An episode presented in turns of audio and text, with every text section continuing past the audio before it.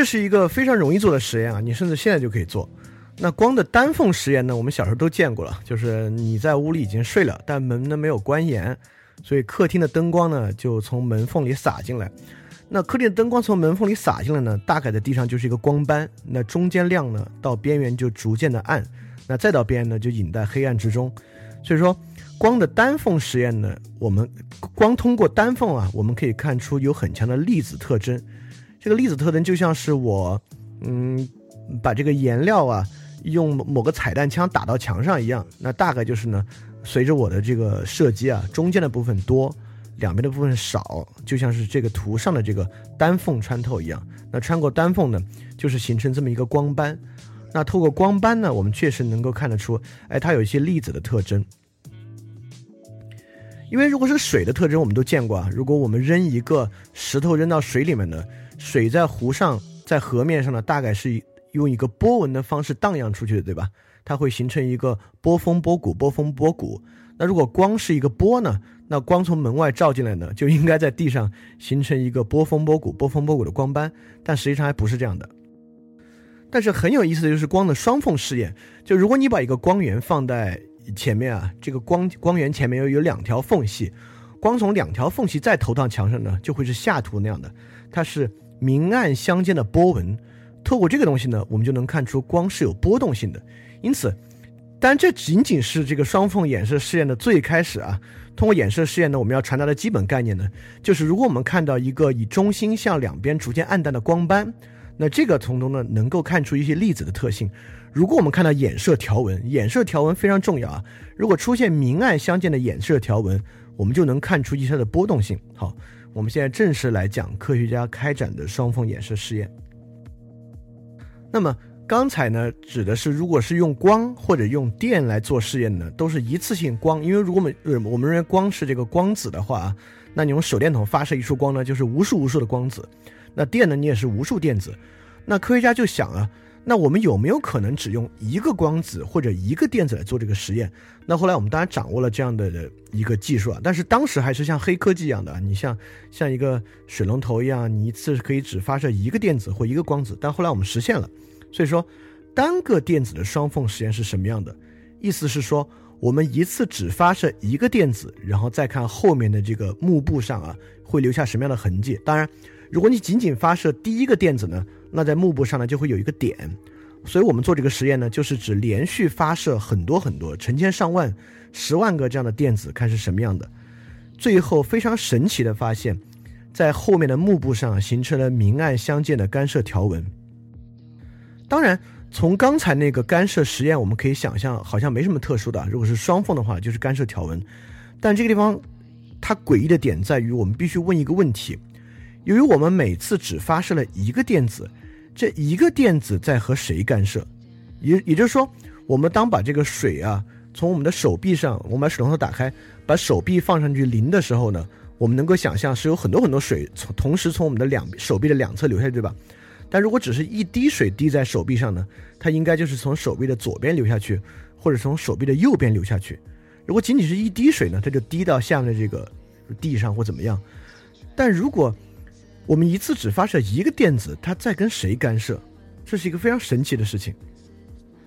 所以为了进一步验证呢，那科学家就把这个双缝关成单缝，我们关一条缝看结果是什么样。那果然，我们关一条缝之后呢？这个电子啊，通过单缝就变成了一个中间高、两边低的分布，也就是说，它呈现了它的粒子特征。那我们就要问了，那这个地方呢，只有一种可能了，那就说明电子单个电子同时通过了双缝。当然，从传统物理上，这都是匪夷所思、不可能的事情，对吧？一个电子，难道它有分身术一分为二了吗？当然，对于科学来讲啊，所有这样的假设呢，都可以验证。所以我们就要去想了，我们怎么验证呢？那我们不外乎就验证一下，我们只发出一个电子，那我们在双缝的两侧呢，都去布置一个探测器。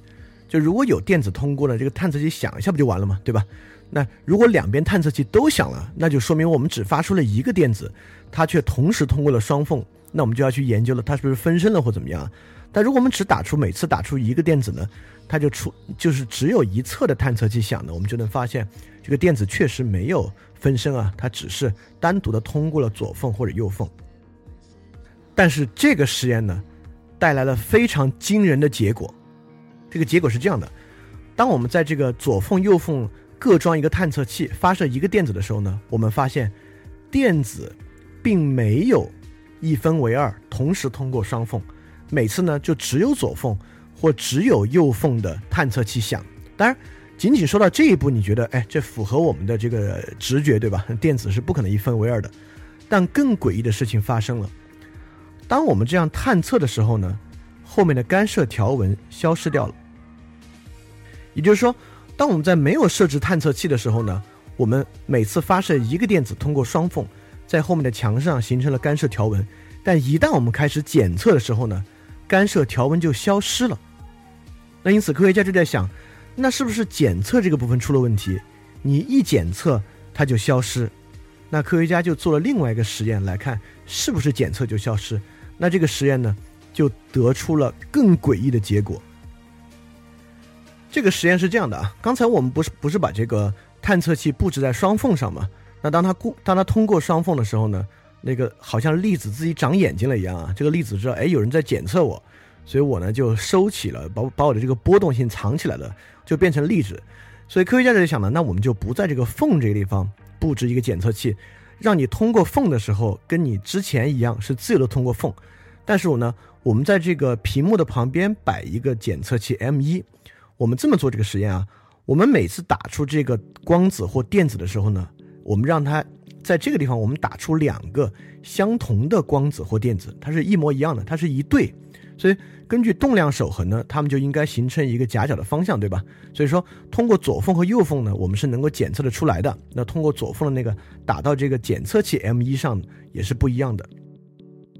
所以我们现在就有了一组这个光子兄弟，就是有有两对光子兄弟，光子兄弟 A A 一 A 二和光子兄弟 B B 一 B 二。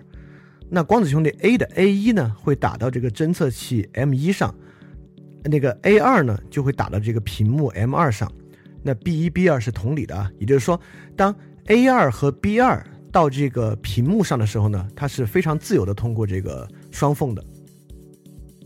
我们是靠 A 一 B 一在探测器上的位置来判断它是通过了左缝和右缝。哎，这下 A 二 B 二总好了吧？就 A 二 B 二总是自由通过双缝，它应该我们觉得能够形成干涉条纹了。而我们同时呢，也能知道。我们打出来的时候呢，它是不是同时通过了左缝和右缝？而这个试验呢，得出了更令人惊讶的结果。当你把 M 一的探测器的开关通电打开的时候呢，光子打在屏幕之上，就像粒子一样形成了两堆。当你把 M 一的电路关掉的时候呢，光子打开屏幕上就形成了干涉条纹。也就是说。光子不光知道我们是不是在探测器口上布置了探测器，还知道我们是不是在其他地方在探测它。而且我们一探测它，它就变成粒子了；我们一不探测它，它就变成了波的形态。那你我们就真的要问了：那光子到底是怎么知道我们有没有探测的？但这地方使用“知道”呢，仅仅是一个比喻啊。我们不是说任何小的粒子也像人一样拥有意识。量量子理论想说的也绝不是这个，而是说这样的现象呢，远远超出了我们传统力学和传统物理的理解。第一，它怎么能一分为二？第二，他怎么可能知道我们我们在不在探测？所以说，科学家进一步设计了一个更复杂的试验来验证这个，而这个更复杂的试验呢，自然得出了更令人惊讶的结论。这个图挺复杂的啊，没关系，就我我我我用嘴把它说清楚就行了。也就是说，光子通过双缝打到后面的幕布上，打到后面的幕布上之后呢，我们让它变成两个像刚才那样的光子兄弟。那这两个光子兄弟呢，分别透过一些透镜和一些棱镜实现反射，我就直接把反射的结果说出来就好了。那这个光子兄弟透过复杂的反射和折射啊，最终呢会既打在。一个叫做 D 零，就是零号的这个幕布上，这零号幕布上呢，我们就是来看，它是是形成这种波状波状的衍射效应呢，还是像粒子一样堆在一起的。所以说，经过复杂的这个衍射，你就不管你就不用管这段过程了，反正会落在第零上，同时呢，也会在第一、第二、第三和第四上形成干涉。呃，形形，我我们会去探测它有没有击中第一或第二或第三或第四。这里还有一个非常重要的啊，就是光到第一、第二、第三、第四的距离是一样的，都是光到地零距离的两倍。也就是说呢。这个光子一定是它的自己先打到地零之上，它的这个同卵兄弟再打到第一、第二、第三、第四之上，而且时间是相同的。这个前后关系很重要啊。也就是说，我们能看到光是光斑还是衍射条纹的那个东西呢？在光子打到后面东西之后，那这里就有一个非常非常有意思的现象了。我们其实想知道的是，是。红色的这条光击中了，还是蓝色的这条光击中了，对吧？因为红色代表左缝，蓝色代表右缝。我们最后做的事情还是想看光有没有同时通过左右两缝啊。现在的情况是这样的，这个实验会导致一个这样的结果：红色光有百分之五十的可能击中第四，百分之二十五击中第一，百分之二十五击中第二；蓝色光呢，有百分之二十五，有百分之五十击中第三。百分之二十五击中第一，百分之二十五击中第二。我来总结一下，把它说的更明白一点。也就是说，通过左缝的光和通过右缝的光有相同的几率击中第一和第二，而各有百分之五十的几率分别击中第三和第四。所以说，如果光子击中了第三和第四，我们就能明确的知道它是通过了左缝或者通过了右缝。如果光子击中的是第一或第二，那我们就能知道，我们就不知道它有没有通过左缝和右缝。那最后的结果是这样的，我我猜你们大概也大概能猜到啊。当我们明确的知道它是通过了左缝或者右缝呢，也就是说，击中第三和第四的时候呢，地零上的条东西呢是光斑，体现了粒子特征。当我们不知道它击中了什么，也就是第一、第二的时候呢，幕布上的条纹呢形成了衍射。这边值得再说一遍啊，整个过程如果简化下来描述，可以是这样的：光先击中幕布，形成它最后的图像，然后呢才击中我们来检测它到底是通过呃左缝或者右缝的。而且结果有两个，结果一是我们明确的知道它通过了左缝或右缝，结果二呢是我们不知道它通过了左缝或右缝。因此最好玩的是，当我们知道的时候，它就变成了粒子；当我们不知道的时候，它就变成了波。而这还有个最诡异的就是，我们在知道的时候呢，其实是在它之后，是在它击中幕布之后。这个实验的时间相当近啊，这是两千年的实验。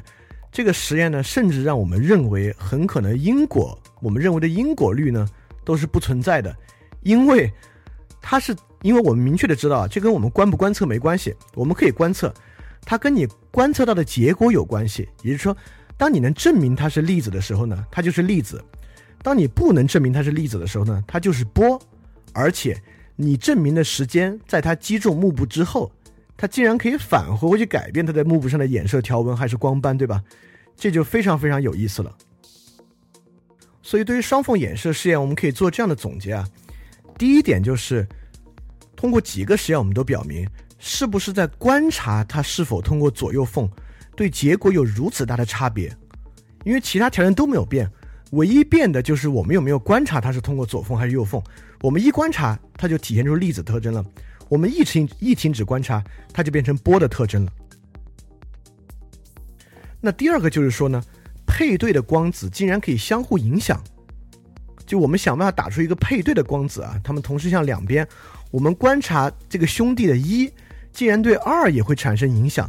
这个影响是怎么产生的？也是怎么在它们之间进行联动的呢？我们就非常好奇。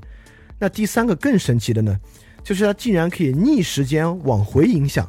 就是之后发生的观测结果，竟然可以对之前发生的这个效应产生影响。所有这一切都是不可能在牛顿或者牛顿之后的经典物理中得到任何解释的。它甚至与经典物理的理论呢是相逆的。那所以说这个时候呢，人们就呼唤一种新的物理学理论，可以用于解释这样神奇的现象。